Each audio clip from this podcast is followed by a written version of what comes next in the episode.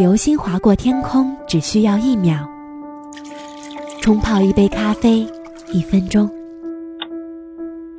三个小时足够一朵昙花从盛开到凋谢。原味生活是一秒、一分钟，还是给我一首歌的时间，还原生活原本的精彩？舒心的原味生活。本节目由喜马拉雅和董小姐联合制作播出。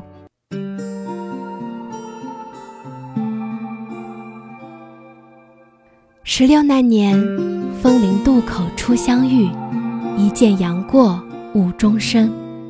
作者：赵二狗。郭襄，在搜狗输入法下打出这两个字，只需要敲击键盘八下，却能柔软的。击中许多人的心。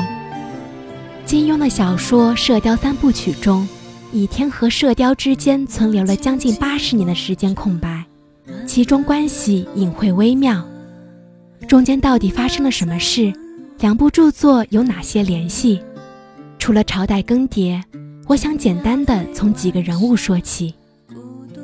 一，杨过将此玄铁重剑送给了郭襄，郭襄城破前。郭靖、黄蓉夫妇请高明工匠熔制铸成倚天剑、屠龙刀，并藏九阴真经、降龙十八掌掌谱、五木遗书于其中。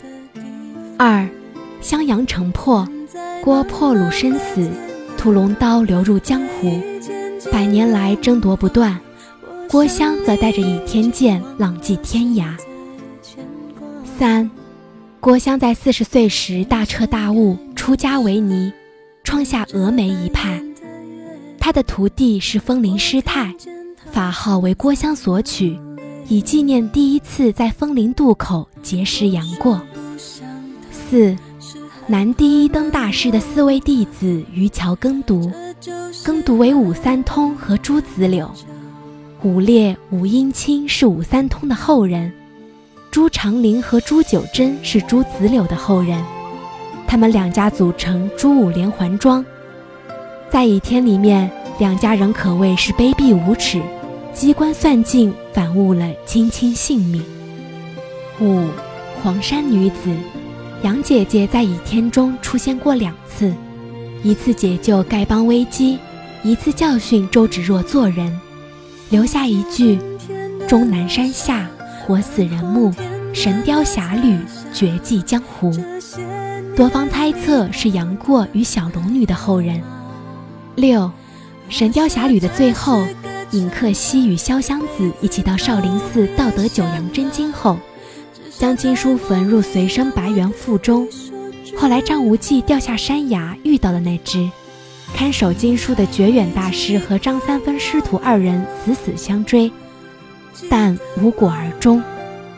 后来觉远大师圆寂之前背诵九阳真经。当时在场听到的三个人是张君宝、郭襄和少林的无色禅师。此后百年间，武当、峨眉和少林三派武功大进，遂成大家。在此期间，郭靖和黄蓉的白首相依，以玄铁重剑铸造倚天剑和屠龙刀，并藏以绝世武学和五木遗书。郭破卢子成父业，豪情万丈。坚守襄阳，城破而生死。张三丰一生放荡不羁，屡历险奇。杨过和小龙女的飘忽婉转，行踪不定。